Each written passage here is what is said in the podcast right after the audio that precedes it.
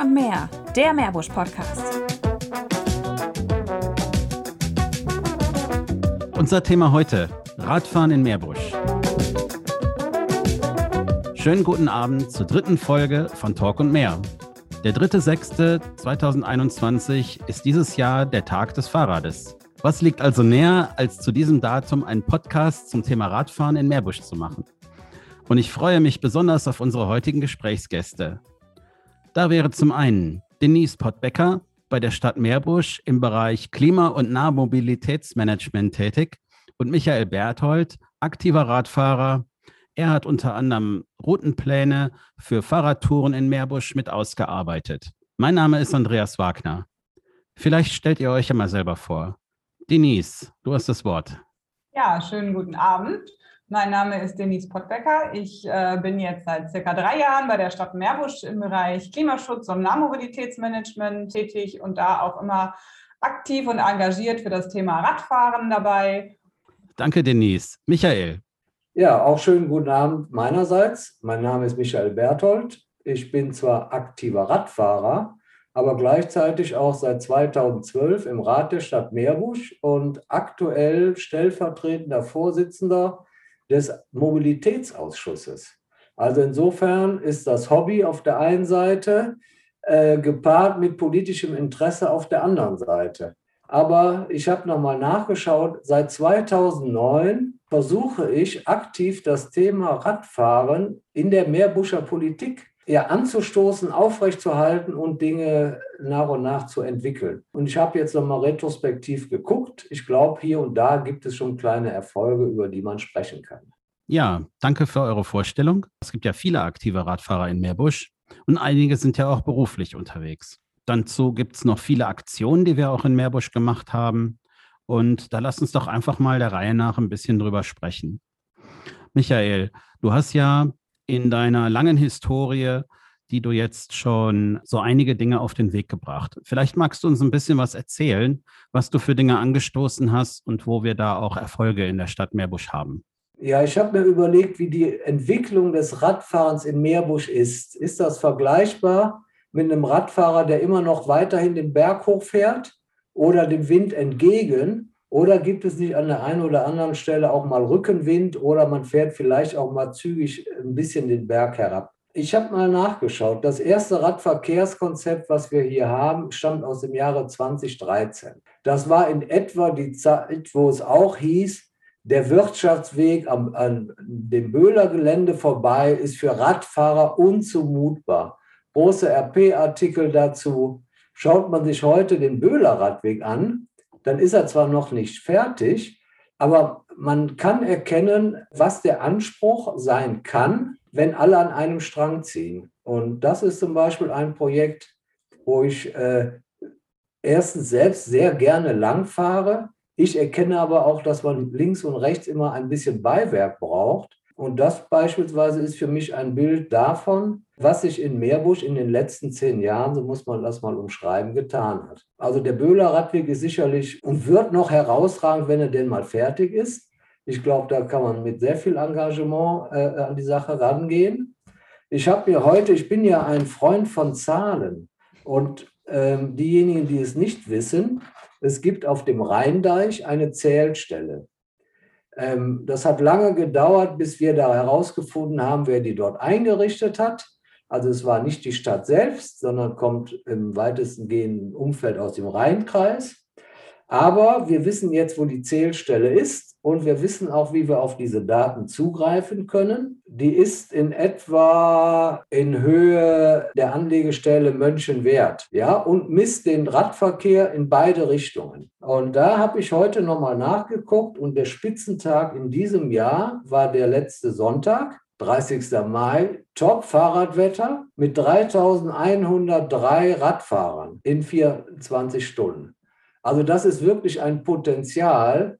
Und daran kann man auch ein wenig ablesen, dass eigentlich der Rheindeich schon wieder viel zu schmal ist. Ja, äh, wir kennen die Probleme mit den Rennradfahrern, wir kennen das Problem mit den Fußgängern, aber das ist eben doch eine sehr beliebte Stelle. Das ist sicherlich auch ein, eine wichtige Kennzahl für mich, weil die eben auch aufzeigt, Das Radfahren ist ja nicht nur Freizeitbeschäftigung und ein bisschen Radfahrtourismus, sondern es sind ja auch viele Pendler, die auch den Rheindeich oben benutzen, um nach Düsseldorf zu kommen. Und das kann man immer daran erkennen, wir haben ja die Messung in beide Richtungen. Und wenn es äh, unterm Strich immer dann plus minus null ist, dann wissen wir, dass abends alle wieder Meerbuscher wieder zu Hause sind. Ja, etwas übertrieben. Aber das ist schon ganz interessant, dass man sehen kann, dann auch über die Tagesprofile und die Wochenprofile, wann dort wirklich viel los ist. So ist sonntags der Spitzenwert immer um 14 Uhr, nachvollziehbar. Ne? Nach dem Mittagessen gehen alle mal raus und eine Runde Fahrrad fahren während in der Woche selbst ist meist um 17 Uhr, also nach der Arbeit, der Spitzenwert. Also es ist schon ganz interessant, äh, wenn man solche Kennzahlen hat, weil man dann eben auch darüber versuchen kann, mögliche Konflikte eben mit all unseren Freizeitaktivitäten äh, möglichst auszumerzen. Wir hatten ja beispielsweise dann ein Stück weiter in Ilverich das Problem, dass die Radfahrer eben zu schnell unterwegs waren und die Anwohner eben wollten, dass da irgendwelche Maßnahmen eingeleitet werden, die diese Vielzahl von schnellen Radfahrern entweder reduziert oder ausbremst, um eben die Anwohner und Kinder dort nicht zu gefährden. Das war ja auch Thema beispielsweise im Bau- und Umweltausschuss im letzten Jahr. Denise, wie sieht das denn aus der Sicht der Stadt aus, was das Radeln angeht, beruflich oder privat? Unterscheidet sich das überhaupt aus eurer Sicht? Also diese zwei Arten von Radfahren unterscheiden sich durchaus. Wir haben natürlich zum einen den Tourismusverkehr, der natürlich hauptsächlich auf Wirtschaftswegen und in, sage ich jetzt mal, zwischen Feld und Wiese stattfindet. Aber gleichzeitig, ähm, das ist ja auch, wo ein bisschen im Moment unser Fokus drauf liegt, der alltägliche oder berufliche Radverkehr sodass wir auch die Bürgerinnen und Bürger aus Meerbusch dazu animieren möchten, für die täglichen Fahrten vom Auto vielleicht auf das Rad umzusteigen und dafür zu sorgen, dass auch die Infrastruktur dementsprechend ausgestattet ist, dass diese Wege gut und auch schnell und sicher zurückgelegt werden können. Also da unterscheiden wir durchaus. Beides haben wir im Fokus, wie wir auch letztes Jahr die schöne äh, Radbroschüre Vermitt durch Meerbusch veröffentlicht haben, wo wir uns ein bisschen auf das Thema Tourismus konzentriert haben und da schön der Hilfe von Herrn Berthold äh, zehn Routen ausgearbeitet haben. Aber vor allen Dingen auch der Fokus natürlich im alltäglichen Arbeiten auf dem beruflichen Radverkehr. Ja. Mhm. Und also, die Broschüre, die du gerade ansprachst mit den Radtouren, die kann man sicherlich auch als Bürger bekommen, oder? Genau, die kann man als Bürger in allen unseren Bürgerbüros bekommen. Die steht kostenlos allen unseren Bürgern, Neubürgern, aber auch Touristen zur Verfügung. Die Neubürger bekommen sie direkt mit ihrer Neubürger-Begrüßungstasche, die man bei der Anmeldung im Bürgerbüro bekommt, direkt mit. Auch unsere Hotels und zum Beispiel das Rheincamping sind mit diesen Broschüren ausgestattet, sodass jeder, der auch im Urlaub oder Kurzurlaub in Meerbusch unterwegs ist, solch eine Broschüre natürlich erhalten kann. Michael, du hast ja an dieser Broschüre sehr intensiv mitgearbeitet. Erzähl doch mal, wie es dazu gekommen ist und wie sich so diese Arbeit da gestaltet hat. Ja, da muss ich vorweg schicken. Also das war eine ziemlich gute Zusammenarbeit. Und wenn die Frau Pottbecker sich da nicht so gut eingebracht hätte, hätten wir das so mit zum Teil Bordmitteln, muss man mal sagen, nicht so einfach hinbekommen. Das Problem ist immer, wenn man Experten von außen holt, die kennen Meerbusch nicht. Aber wir haben hier so viel auch aktive Radfahrer, die kennen, ja, muss man sagen, wirklich jeden Pflasterstein. Und wenn man die Informationen zusammenbringt, dann kann daraus etwas Gutes werden. Ich glaube auch insgesamt, wir hätten oder waren uns anfangs nicht sicher, dass wir es schaffen, GPS-Routen, das ist ja ein kompliziertes Thema, äh, nicht nur grafisch darzustellen und abzudrucken, sondern auch als GPS-Routenfiles äh, äh zur Verfügung zu stellen, die man sich auf sein Handy lädt, beispielsweise Komoot oder was man sonst so an Navigationssoftware auf seinem Handy hat und kann dann diese Routen abfahren. Also das war schon, ich sage mal, eine kleine technische Herausforderung und zusammen, ich, ich vermute mal, Denise hat da auch hier und da ganz schön geflucht, weil ähm, diese Software ist kompliziert. Und wir kommen ja nicht aus dem Fach. Aber das haben wir, glaube ich, sehr, sehr gut gemeistert. Der Wunsch so politischerseits ist natürlich, wenn jetzt Leute von außen, außerhalb von Meerbuchs hören, da gibt es eine Broschüre, Ich glaube, dann kann man die auch bei der Frau Pottbecker anfordern und dann wird die auch zugeschickt. Also wir sind da schon offen im Rahmen der Wirtschaftsförderung. Äh, das ist jetzt klar, das sind jetzt zehn Routen, die sind gedruckt. Das äh, äh, Heft ist wetterfest. Also man darf auch bei Regen damit fahren und man darf es weitergeben. Es ist abwaschbar. Ich glaube, das war ein guter Ansatz. Wir haben ja auch vom Rheinkreis Neues Aktionen mit anderen Routen, sodass wir, ich glaube, insgesamt routenmäßig in Meerbusch ganz gut ausgestattet sind mittlerweile. Also man kann sehr viel entdecken und erleben, das muss man sehr deutlich sagen. Und wir haben in unseren großen Aktionen in der Meerbuscher Radnacht auch Leute gehört, die sagen, ich wohne zwar schon 30 Jahre in Meerbusch, aber diese Ecken kannte ich alle nicht. Also es gibt auch immer wieder was zu entdecken. Das ist schon ganz interessant. Michael, da gibt es doch bestimmt eine Möglichkeit, sich diese Daten auf sein Handy zu laden. Gibt es da eine Adresse, unter der man das abrufen kann? Ja, ich glaube, die Denise ist ja verantwortlich für die städtische Homepage, also und dann für den Teil kann sie bestimmt was zu sagen. Ja, genau. Auf der städtischen Homepage haben wir extra eine Seite eingerichtet, wo auch nochmal alle zehn Routen abrufbar sind, sowohl als einzelne PDFs mit der, ähm, mit der abgedruckten Route, als auch mit der jeweiligen GPS-Datei, die man sich dort direkt runterladen kann. Am schnellsten findet man das, wenn man in dem, im Suchfeld einfach Vermitt durch Meerbusch angibt, dann äh, kommt man direkt auf die Seite, wo es das zum Runterladen gibt. Vielen Dank und den Link findet ihr dann später auch unter dem Podcast. Vielleicht noch ergänzend, unsere Fahrradhändler in Meerbusch haben die Broschüren auch. Also das ist auch noch eine schnelle und gute Adresse. Ja, danke für die Informationen. Jetzt haben wir ja in diesen letzten beiden Jahren Corona-bedingt ein paar Herausforderungen gehabt und konnten verschiedene Dinge nicht machen. Aber die Jahre davor haben wir schon sehr erfolgreich zum Beispiel die Radnacht gemacht, 2018, 2019. Denise, möchtest du ein bisschen was über die Radnacht erzählen? Ja, sehr gerne. Also wir sind im Jahr 2018 gestartet, so ein bisschen blauäugig an das Thema ran und haben gedacht, es wäre doch mal schön, mit vielen Leuten gemeinsam zum Start in das Stadtradeln, was ja auch gerade derzeit in Meerbusch wieder läuft, eine gemeinsame Tour durch Meerbusch zu machen und dafür auch mal die Straßen zu sperren, also dem Radverkehr auch mal Vorrang zu geben vor dem Autoverkehr und da gemeinsam in großer Runde durch die Stadt zu radeln. Wir waren am Anfang tatsächlich positiv überrascht von der großen Resonanz. Und so wurde aus dieser einmaligen Aktion, sollte eigentlich eine jährliche Aktion werden, die dann natürlich 2019 wiederholt wurde, seitdem leider nicht mehr. Aber in 2019 haben wir das Ganze dann noch einmal gestartet, immer mit freundlicher Unterstützung der Feuerwehr und der Polizei, die uns da immer tatkräftig unterstützen und für uns alles absperren. Und ähm, auch unsere Kollegen vom Ordnungsamt, die da immer ganz tatkräftig äh, mitradeln, suchen wir uns immer eine schöne Route durch Meerbusch aus und haben dann letztes Jahr, beziehungsweise 2019, äh, an die, ich glaube, es waren fast 700 Teilnehmer gehabt, die mit uns durch die Stadt geradelt sind, was natürlich auch immer zeigt, auf wie viel Anklang so etwas stößt. Und das ist natürlich auch bei uns, äh, da haben wir uns sehr drüber gefreut und äh, wollten das natürlich auch gerne wieder zum Start des Stadtradelns auch 2020 und 2021 stattfinden lassen. Natürlich im Moment Corona-bedingt leider nicht möglich.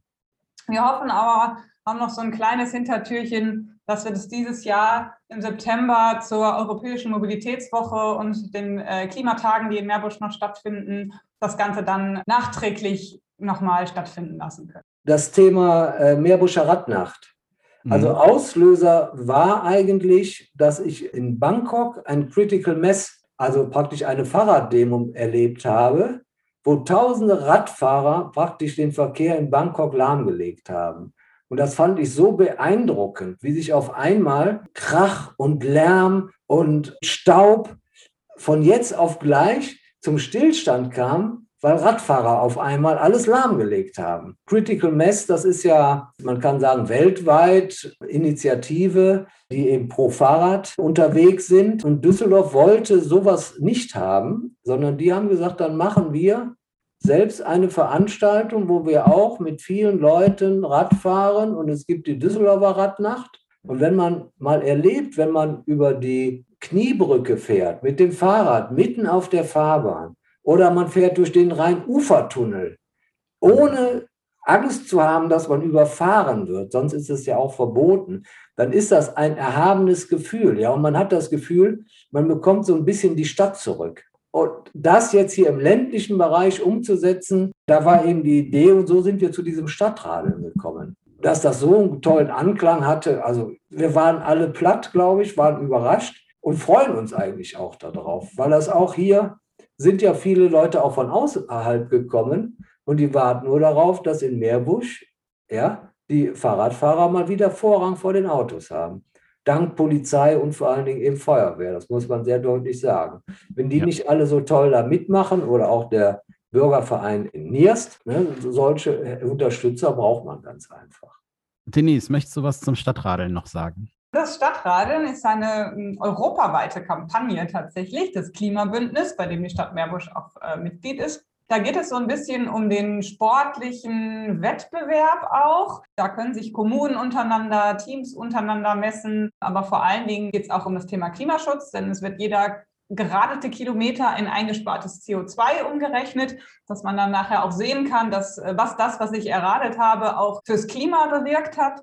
Und ähm, wir nehmen dort jetzt schon seit einigen Jahren auch gemeinsam mit dem Rheinkreis Neuss teil. Das heißt, alle Kommunen im Rheinkreis Neuss, gerade zur gleichen Zeit, sodass wir da auch untereinander ein bisschen in den Wettbewerb treten. Äh, Meerbusch gerade immer mit Cars so ein bisschen um die Plätze kämpft. Da geht es eben darum, in Teams oder auch alleine, wie man möchte, in den drei Wochen, die jetzt noch bis zum 17.06. dieses Jahr laufen, so viele Kilometer wie möglich ähm, zu erradeln, egal ob zur Arbeit, in der Freizeit, äh, zur Schule, wo, wofür auch immer. Jeder Weg zählt und jeder Weg, der nicht mit dem Auto zurückgelegt wird, ist da ein sehr guter Weg. Und ähm, genau, und nachher können wir dann sehen, wie viele Kilometer insgesamt erradet wurden. Und was ich sehr schön finde, ist, dass wir jetzt schon nach Tag drei oder zwei mehr aktive Radler haben als im letzten Jahr. Das heißt, wir haben äh, uns jetzt schon wieder gesteigert. Und äh, das finde ich super und das freut uns. Und äh, deswegen immer schön in die Pedale treten. Michael, du nimmst sicherlich auch am Stadtradeln teil, oder? Ja, seit Jahren, also sehr aktiv. Wir auch, es gibt ja einmal das offene Team Meerbusch und dann gibt es das Team Meerbusch. Das Team Meerbusch gab es schon vorher, das ist 2007 mal als Radfahrgruppe gegründet worden. Das nach dem Motto, äh, die Pärchen oder die Ehepaare sitzen da, der eine geht zum Kegeln, der andere geht zum Schützenverein und was machen wir gemeinsam? Und daraus ist eigentlich so diese Radfahrgruppe entstanden und wir fahren insgesamt sehr viel äh, und nehmen von daher auch am Stadtradeln teil. Ja, wir sehen das auch ein wenig sportlich innerhalb der Gruppe. Ja, das darf man aber ruhig auch gerne, aber es ist jetzt kein Leistungszwang sondern in erster Linie zählt doch die Unterstützung, dass man gemeinsam versucht, auch hier ein Zeichen zu setzen für den Umweltschutz und das funktioniert. Ich habe jetzt in dem Zusammenhang gehört, wir haben ja immer so ein bisschen das Problem, dass wir gerne mehr Schüler dabei hätten. Also die Unterstützung der einzelnen Schulen oder der Schüler selbst. In Dormagen wirbt man für das Stadtrallen an den Schulen mit einem Eiswagen. Da kriegt jeder, der sich beim Stadtrallen anmeldet, ein Eis. Also, liebe Denise, nächstes Jahr brauchen wir im Haushalt Budget für eine Runde Eis beim Stadtradeln. Das ist vielleicht eine Möglichkeit. Also nur um dagegen zu halten, bei uns bekommt auch jedes Jahr die Schule, die gewinnt, die am meisten Kilometer erradet, immer einen Preis. Da gab es bisher neue Fahrradabstellanlagen für die Gesamtschule, da gab es neues Mobiliar fürs Gymnasium. Also es ist nicht so, als würden wir keine Anreize schaffen. Und dieses Jahr kommt ja noch dazu, dass das Land NRW auch zum ersten Mal das Schulradeln ausrichtet während des Stadtradelns. Das heißt, die Schulen haben nochmal eine extra Sonderkategorie. Das ist dieses Jahr so ein bisschen Pilotprojekt und ab nächstem Jahr wird es noch weiter ausgeweitet, sodass auch landesweit Preise für die Schulen winken. Und ich denke, wenn uns Corona jetzt endlich nächstes Jahr ein bisschen in Ruhe lässt, dass wir da auch wieder intensiv mit den Schulen in Kontakt sind und da weitere Anreize schaffen werden, beim Stadtradeln und Schulradeln dann auch teilzunehmen. Wir nehmen das auch gerne etwas sportlich. Denn die Caster, ne, die sind uns ein bisschen in den Kilometern voraus. Ja, also wir haben, ja, das darf man die auch mal sagen. Ja. Ansporn gehört auch dazu. Ja, wenn, es, wenn es der gemeinsamen Sache dient, umso besser. Absolut. das ist doch jetzt schon mal eine gute Sache. Die Leute, die das hören hier im Podcast, die können sich jetzt auf ihr Rad schwingen, sich anmelden und wir gucken. Die Kilometer. genau, dass wir hier mehr Kilometer kriegen, als die Caster das runterreißen. Ein bisschen nachbarschaftlicher Wettbewerb schadet ja auch nicht. Denise, noch eine Frage. Und zwar, es gibt noch Meerbuschrad aktiv. Da gibt es mhm. ja auch noch mal so einen nationalen Radverkehrsplan, der da irgendwie mit dranhängt. Wie hängen die Sachen denn zusammen? Stadtrallen, Meerbuschrad aktiv und sowas. Hängen die überhaupt zusammen? Ich sag mal so, äh, jein, also im Groben und Ganzen natürlich schon, Meerbusch Rad aktiv. So ist unsere stadteigene Kampagne, die äh, so ein bisschen auch Werbung fürs Radfahren macht. Da haben wir immer verschiedene Aktionen, die wir auch eben mit den Schulen machen, äh, Plakatserien, äh, Giveaways, die wir gemacht haben. Und wir hatten jetzt an den Schulen die letzten Jahre immer so schöne Aktionen zum Radfahren im Dunkeln. Was muss ich beachten? Wie stelle ich mein Licht richtig ein? Immer auch Unterstützung vom ADFC und Polizei bekommen. Das wollen wir nach Corona dann gerne auch wieder aufgreifen. Und das ist so ein bisschen, ich sag mal so die Überschrift über allem, wenn es ums Radfahren geht in, in Meerbusch. Da haben wir auch äh, dieses Jahr wieder tolle Sachen ähm, entwickelt, die im Laufe des Jahres noch veröffentlicht werden. Da kann man sich drauf freuen. Der nationale Radverkehrsplan ist ja so ein bisschen das, was die Regierung uns an die Hand gibt und äh, die uns auch Fördermittel zur Verfügung stellt, besonders auch das Land Nordrhein-Westfalen. Und wir sind natürlich als Mitglied in der AGFS, in der Arbeitsgemeinschaft Fahrrad- und Fußgängerfreundliche Städte und Kommunen, Mitglied und bekommen da auch äh, tatkräftige Unterstützung, auch finanzieller Art, für unsere Öffentlichkeitsarbeit zum Thema Radfahren und können so ähm, viele Dinge umsetzen, die sonst vielleicht nicht möglich wären. Ja, ich selber erinnere mich daran, auf dem Ökomarkt in Lang gewesen zu sein. Da konnte man dann bei der Polizei sein Rad registrieren lassen. Die haben das aufgenommen und man konnte sich dann bei dem daneben befindlichen Stand äh, der Verwaltung in Meerbusch, konnte man sich dann Aufkleber holen, wo man sich dann irgendwie das Rad mit einem Aufkleber versehen konnte, dass das registriert ist. Also das ist natürlich auch schon was Schönes, wenn man da so diese Gemeinsamkeit auch da hervorhebt. Was man vielleicht mal sagen muss, das mussten wir auch erst lernen. Vernünftige Radwege ist das eine Thema. Da können wir gleich sicherlich auch noch mal kurz drüber reden. Das andere ist aber auch, wir müssen eigentlich an den Kopf der Menschen. Ja? Das heißt ja immer so schön, die Handbremse lösen ne, beim Fahrradfahren. Ja, man muss schon äh, Werbung dafür machen. Und eins äh, hat sich herausgestellt, ja, das Ganze wird nicht leichter, wenn man anfängt, sondern man selber wird besser. Ja? ja. Die Steigung bleibt, aber man schafft sie nach dem dritten, vierten, fünften Mal. Wir haben ja auch grundsätzlich das Thema eben Bewegungsarmut, nicht nur bei Kindern, sondern auch bei den Erwachsenen. Die Themen äh, Sitzen ist das neue Rauchen. Also wir wissen ja alle, dass wir gewisse Dinge vielleicht nicht ganz richtig machen. Aber da ist das Fahrrad ein wunderbarer Ausgleich. Richtig. Erachtens. Richtig. Ja? Und du, du hast es gerade schon angeschnitten als jemand, der ja viel unterwegs ist mit dem Rad auch, wirst du ja sicherlich auch Dinge sehen, die vielleicht nicht so schön sind. Ne? Und da denke ich jetzt an Radwege, wo die Wurzeln den Asphalt hochdrücken oder sowas. Und da haben wir jetzt in Meerbusch natürlich eine Situation, die ein bisschen herausfordernd ist, weil wir ja Radwege haben, die gar nicht immer in unserer Zuständigkeit sind. Ne? Wir haben ja Radwege, die gehören dem Kreis, welche, wo das Land zuständig ist, welche, wo die Kommune zuständig ist.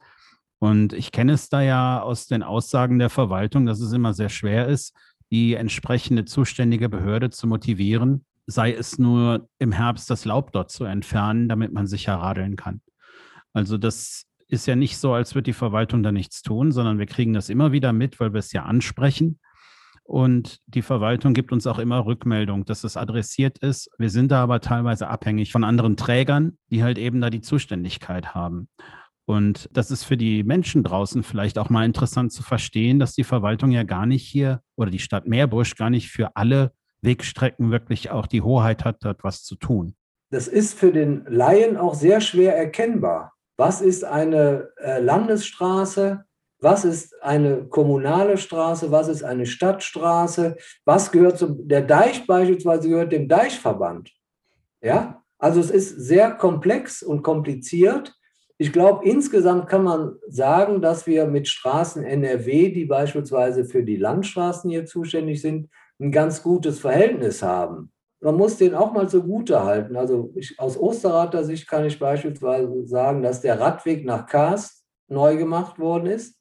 Eine dringend notwendige Sanierung hat auch der Radweg an der L26, ist das, glaube ich, nach Willig erfahren. Und solche Top-Radwege werden gesucht von den Radfahrern.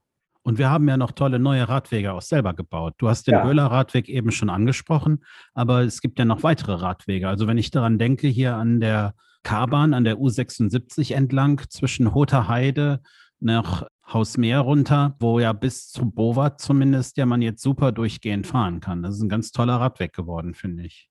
Ja, und die, die, sucht man sich als Radfahrer teilweise auch, weil, weil das einfach Spaß macht. Ne? Genau. Ähm, aber für den Laien ist das, glaube ich, auf der einen Seite schwer, immer zu erkennen, wer ist denn hierfür zuständig. Aber ja. ich muss mal eins deutlich sagen, wir haben einen Mängelmelder. Also das ist jetzt natürlich auch für ein Mobilephone oder eben fürs Handy. Den Mängelmelder kann man sich über die städtische Homepage herunterladen und dort gibt es auch eine Rubrik Radwege.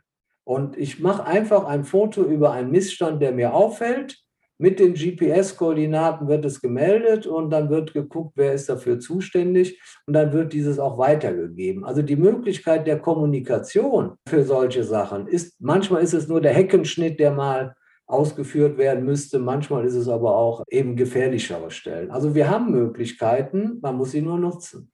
Ja, das ist sehr gut, dass du das ansprichst. Nach meiner Erfahrung funktioniert der Mängelmelder ganz gut.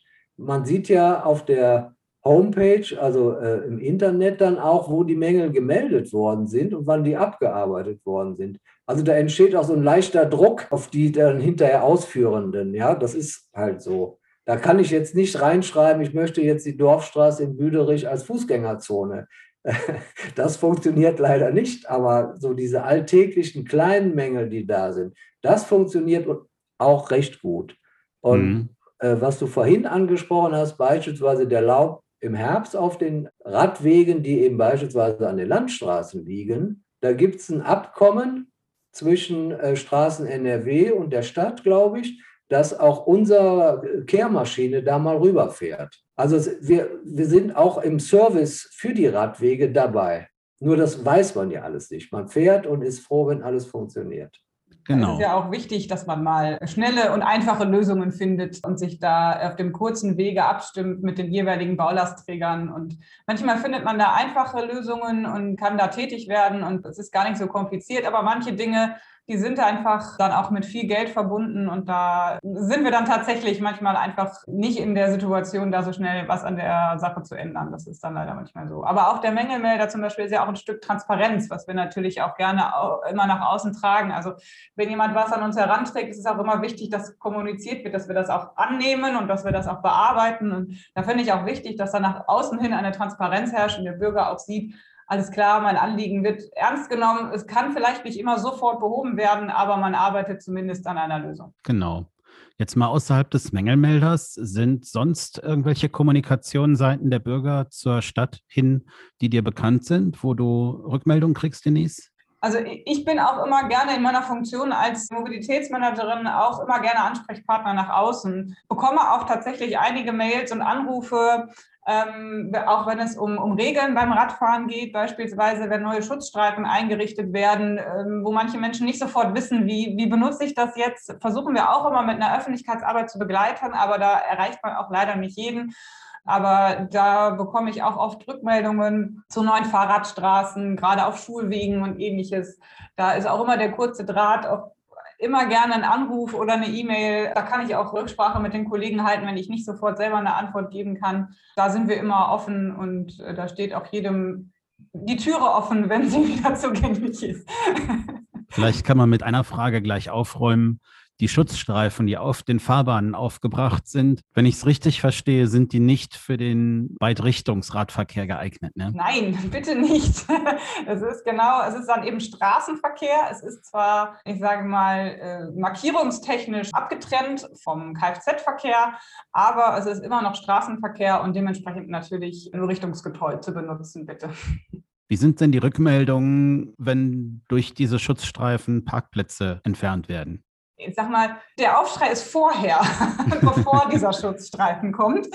Da ist es oft mühselig. Äh, da kann eine Einrichtung eines Schutzstreifens auch gerne ein bisschen länger dauern. Es gibt häufig einen Aufschrei. Ich habe es aber bisher so erlebt, dass das ganz schnell abebbt. Also wenn es einmal eingerichtet ist und man sieht, die Leute benutzen es und es wird angenommen und der Radfahrer ist natürlich auch in dem Moment sicherer unterwegs als in einem Zweirichtungsverkehr auf einem einen Meter breiten Geh- und Radweg, dann ist das meistens ganz schnell vergessen. Mhm. Michael, wie sind so die Rückmeldungen, die du so bekommst? Ja, ich meine, jetzt sind wir ja mittendrin in einer heftigen politischen Diskussion und äh, Sachauseinandersetzung der Kampf um, um, jeden einzelnen Autostellplatz. Und da ist ja die ganze Wirtschaft entlang beispielsweise in Gefahr, wenn man da vier, fünf Parkplätze wegnimmt und dafür einen Schutzstreifen einrichtet. Ähnliches erleben wir in Büderich wahrscheinlich. Und wenn man die IHK oder auch andere Akteure nimmt, dann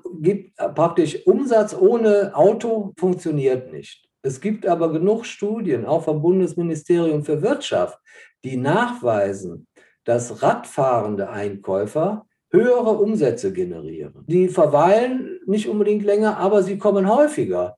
Ich meine, eins ist klar, einmal der Großeinkauf, alles ins Auto, bin ich weg.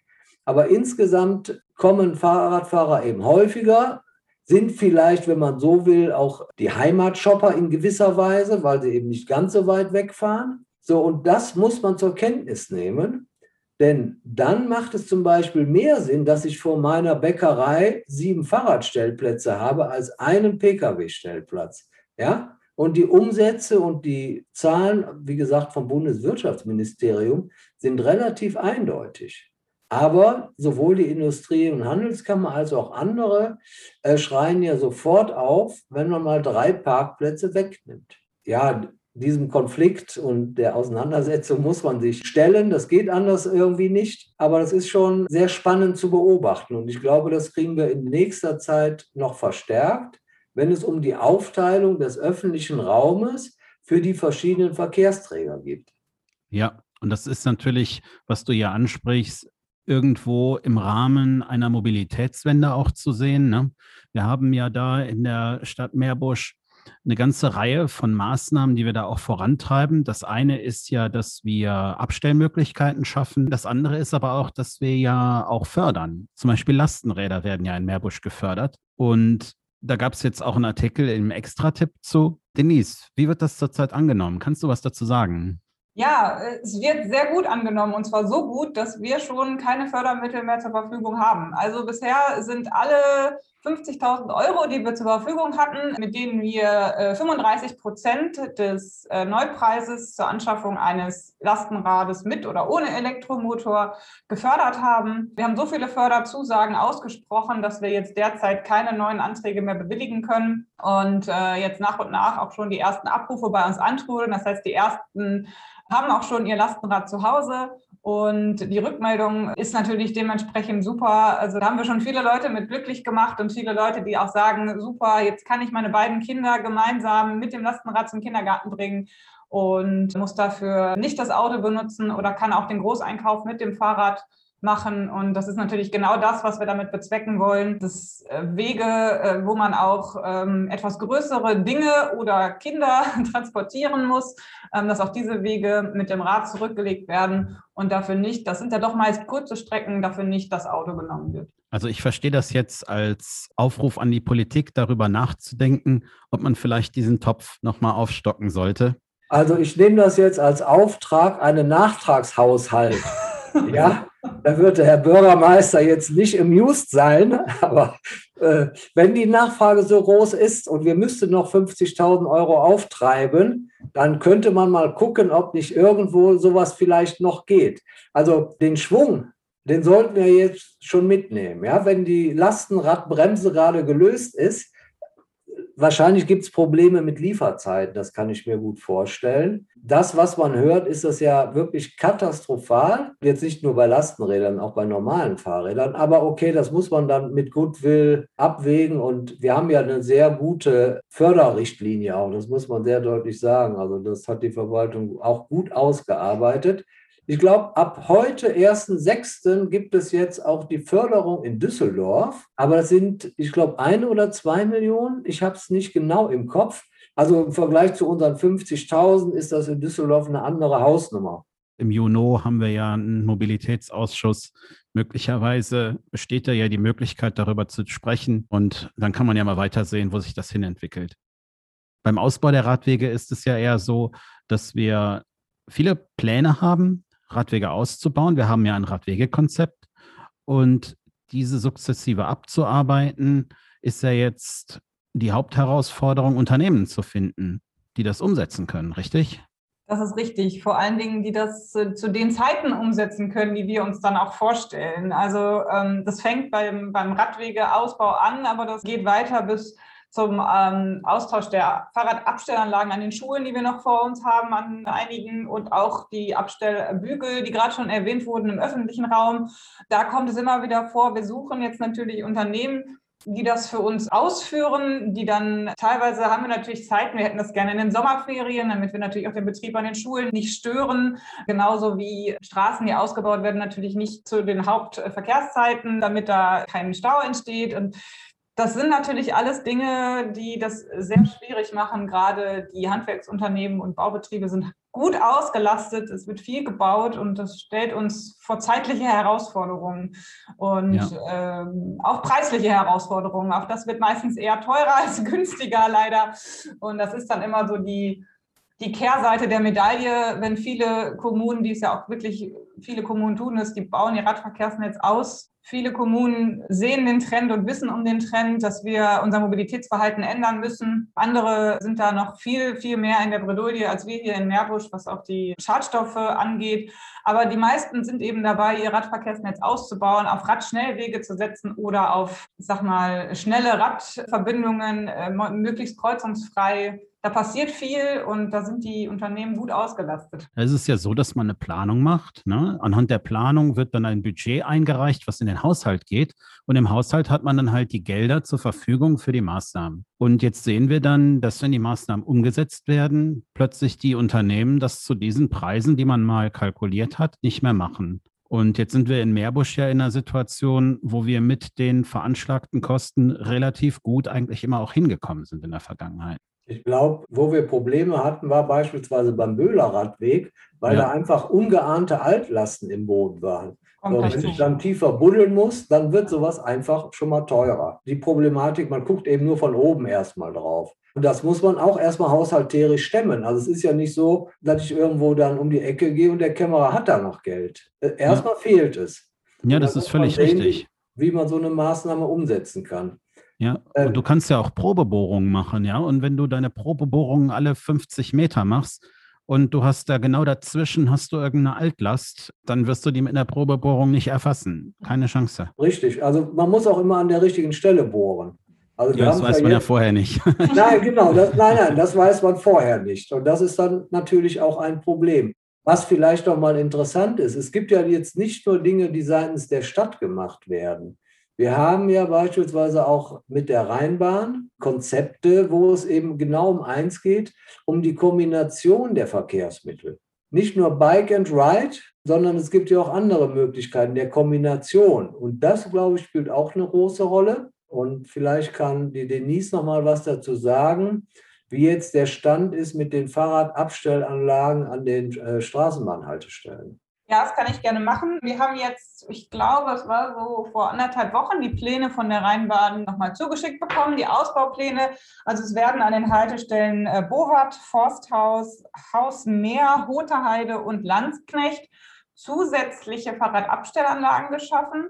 Und zwar in Form von ja, ich nenne es mal Käfigen, abschließbaren Unterstellmöglichkeiten für Räder, die dann mit einer Chipkarte zugänglich sind, die also vor Diebstahl gesichert sind, die auch überwacht sind und die noch teilweise einige Servicemöglichkeiten mehr bieten. An der Hutterheide wird zusätzlich noch ein Gepäckschließfach aufgestellt, hm. Gepäckschließfächer.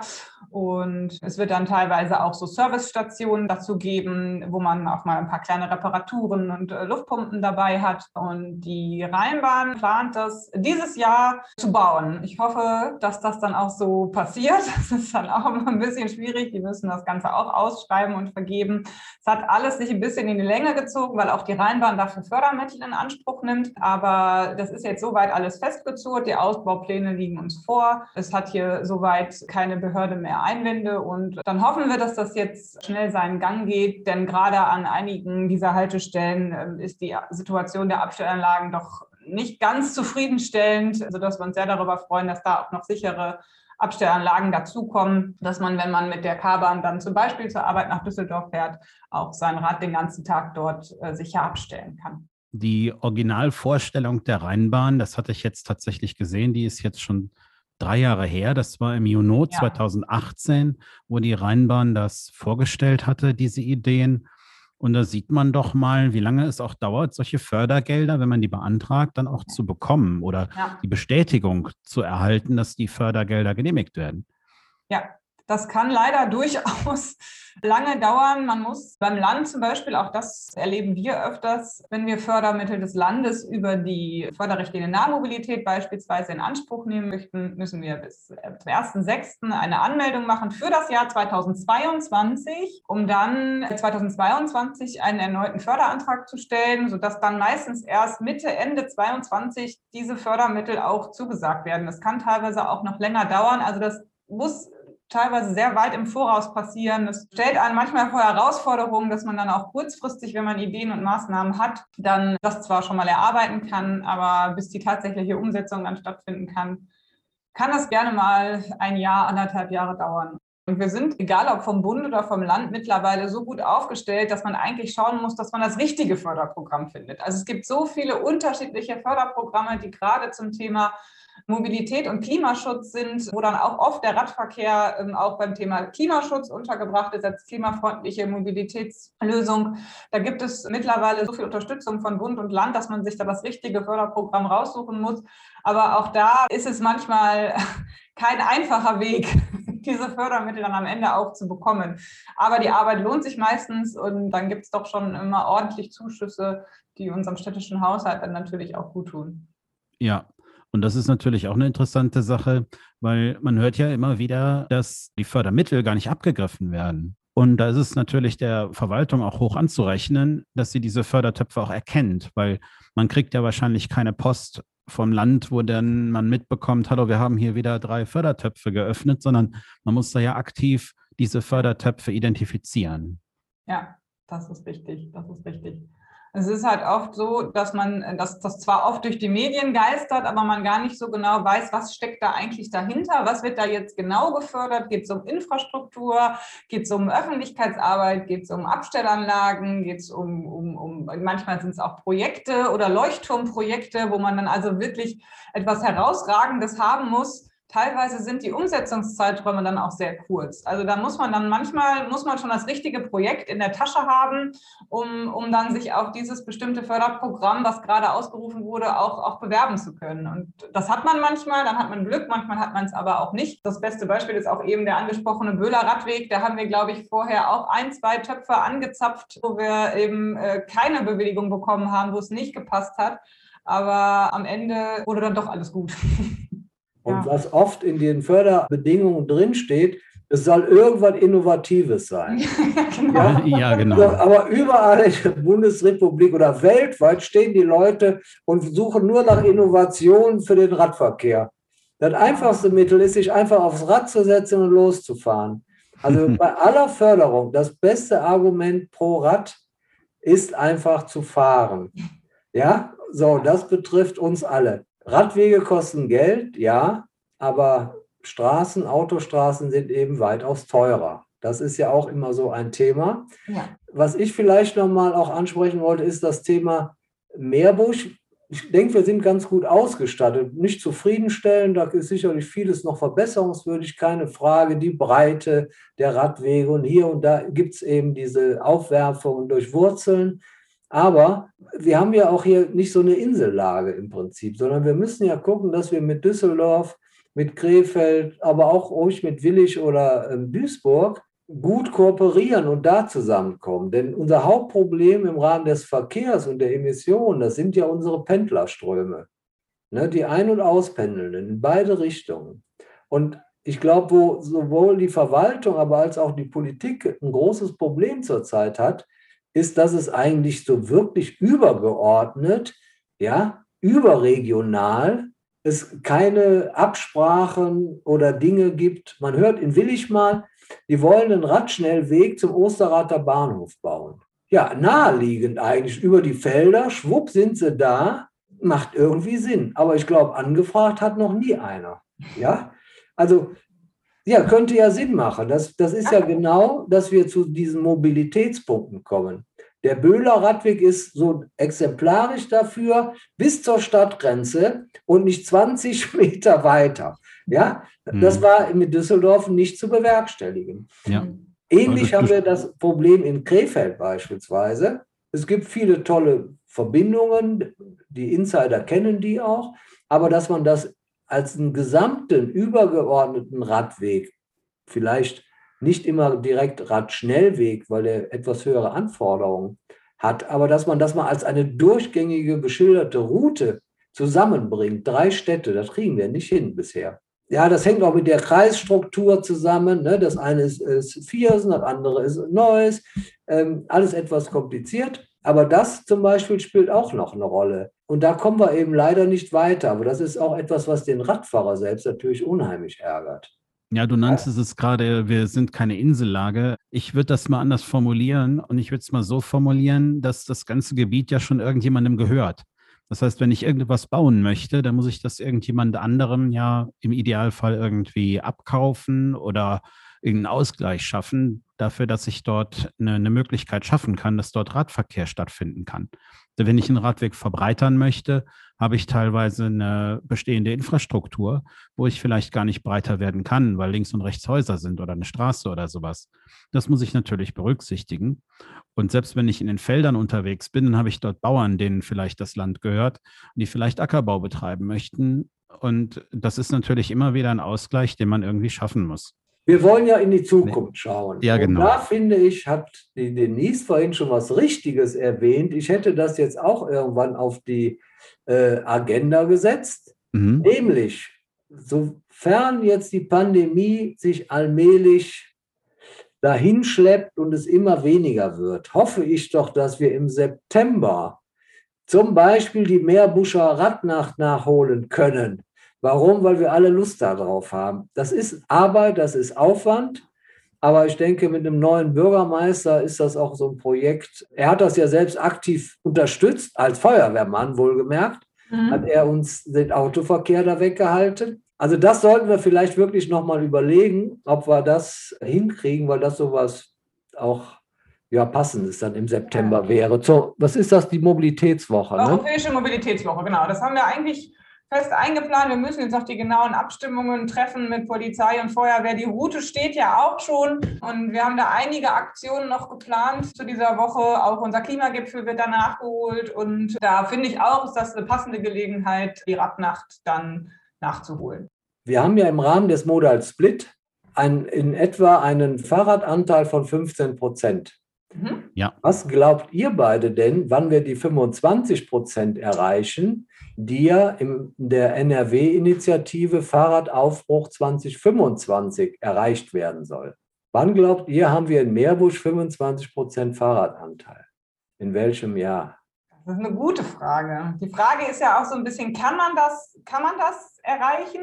ich würde mir das wünschen, dass man das erreichen kann und ich würde mir auch wünschen, dass man das in, in ich sag mal, grob circa 15 Jahren erreichen kann, weil wir, wir werden jetzt, anschauen, was zwischen 2008, 13 und 18 passiert ist. Die nächste äh, Zählung ist dann jetzt wieder für 2023 eingesehen. Gibt es Verbesserungen, aber noch nicht in dem Tempo, wie sie, sage ich jetzt mal, nötig wären um wirklich zeitnah auf 25 Prozent Radverkehr am Modal Split zu kommen. Wenn ich das vergleiche mit Städten wie Münster, wo wir eine Radverkehrsförderung haben, die ja schon historisch gesehen ganz anders aussieht, die schon seit 30 Jahren gelebt wird, dann hoffe ich doch, dass wir in den nächsten 10 bis 15 Jahren da einen deutlich, deutlichen Schritt nach vorne machen können. Aber ich wage da keine genaue Prognose, wann das möglich ist. Ich befürchte, es dauert noch ein bisschen.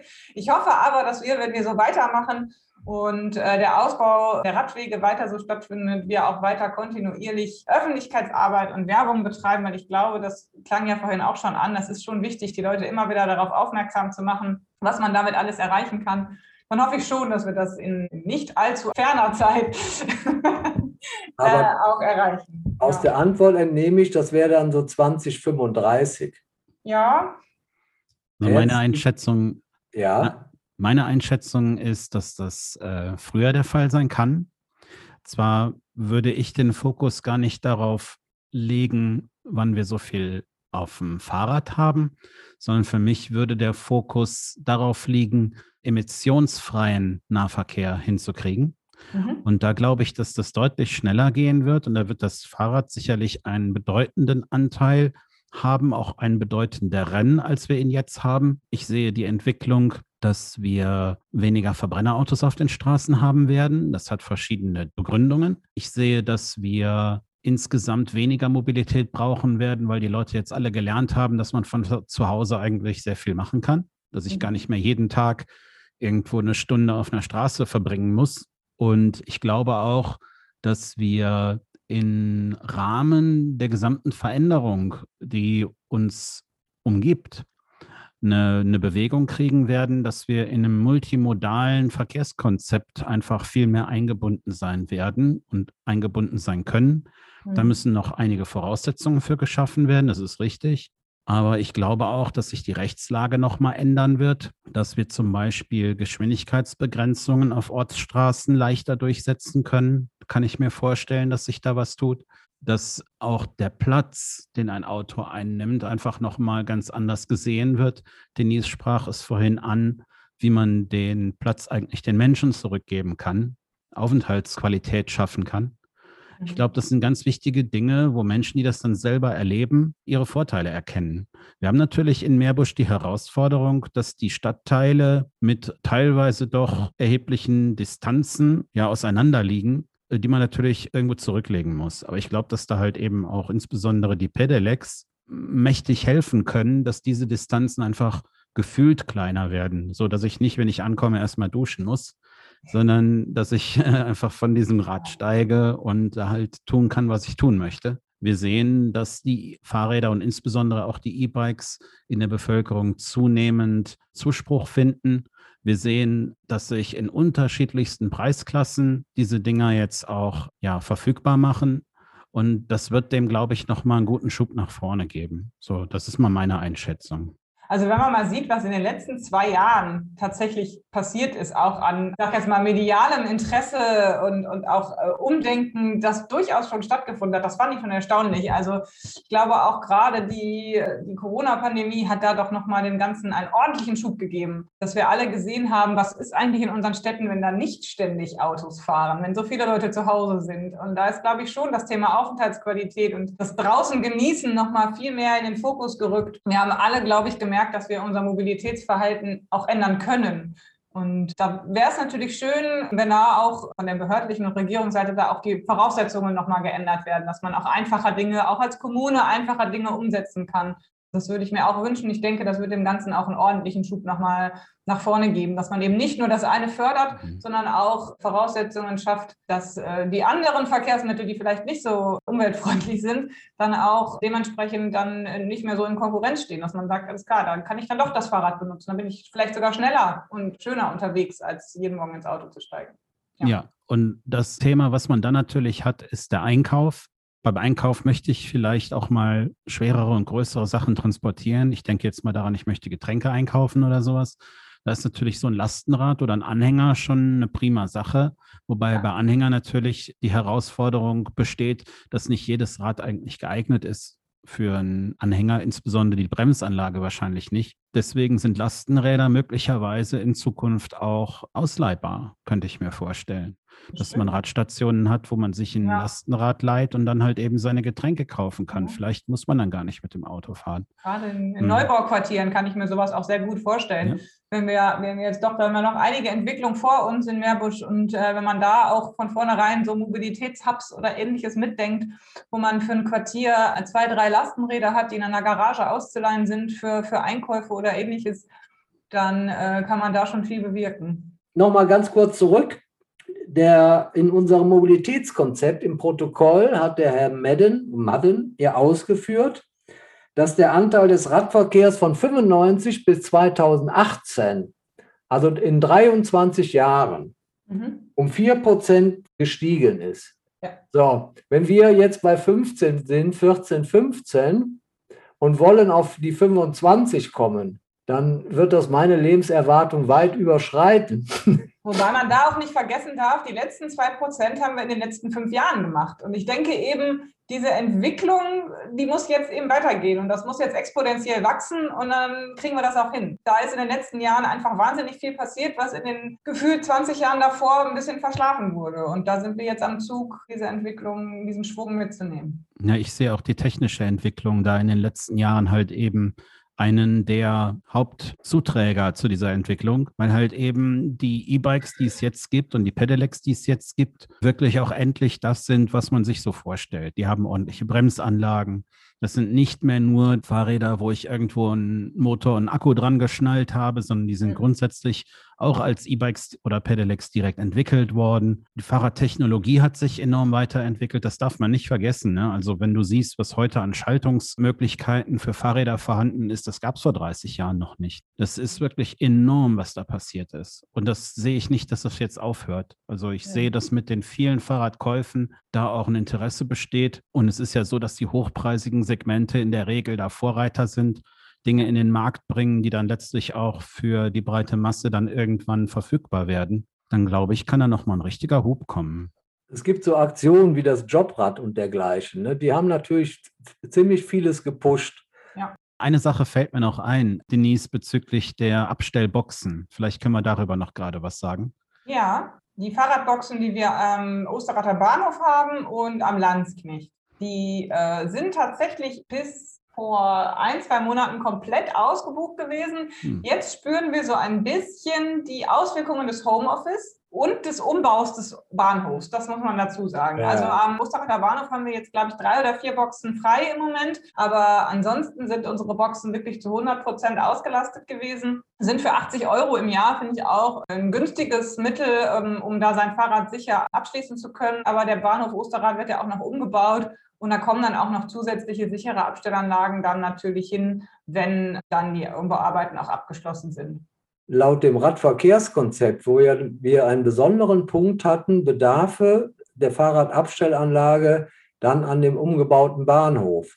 Mhm. Und da geht man von einer Kapazität von circa 400 Stellplätzen aus. Dafür braucht man Fläche, die jetzt so mal eben, nicht so eben zur Verfügung steht. Ja gut, aber da kann man ja auch mal über, über Fahrradparkhäuser nachdenken, die in die Höhe gebaut sind. Also auch das gibt es an, eh- an mehreren Bahnhöfen ja schon teilweise automatisierte Systeme, wo Ja. wir ja auch schon mal drüber nachgedacht haben, das in einem alten Silo unterzubringen. Das ist ja technisch leider nicht möglich, aber da sind ja Flächen vorgesehen für Abstellanlagen und da muss man einfach mal schauen, ob es nicht da doch die Möglichkeit gibt, da eine Art Radstation oder Radparkhaus oder ähnliches zu installieren, wo auch mehr Abstellplätze dann in der Fläche unterzubringen sind. Wir müssen uns diesem Thema stellen. Also der, Ja. ich nenne es mal Mobilitätspunkt, wird kommen. Und wenn man in Hamm und an anderen Bahnhöfen sieht, was das bedeutet. Also ich war letztes Mal in äh, Nijmegen. Da sind aber dreieinhalbtausend Fahrräder, die da rumstehen. Ja? Ja, Also ich hätte schon Sorge, mein eigenes da wiederzufinden.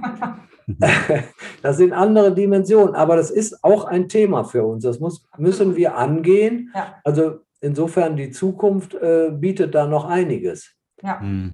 Ja, Denise, Michael, vielen Dank, dass ihr euch die Zeit genommen habt. Vielleicht können wir das mit einem anderen Thema nochmal fortsetzen. Und ich freue mich darauf, mit euch wieder ins Gespräch zu kommen und vielleicht wieder einen Podcast zu machen. Vielen Dank. Danke auch. Es hat sehr großen Spaß gemacht. Ja, das kann ich mich nur anschließen. Also so könnten wir gerne noch wieder ein Dreiergespräch führen. Es gibt ja bestimmt auch andere Themen. Dankeschön.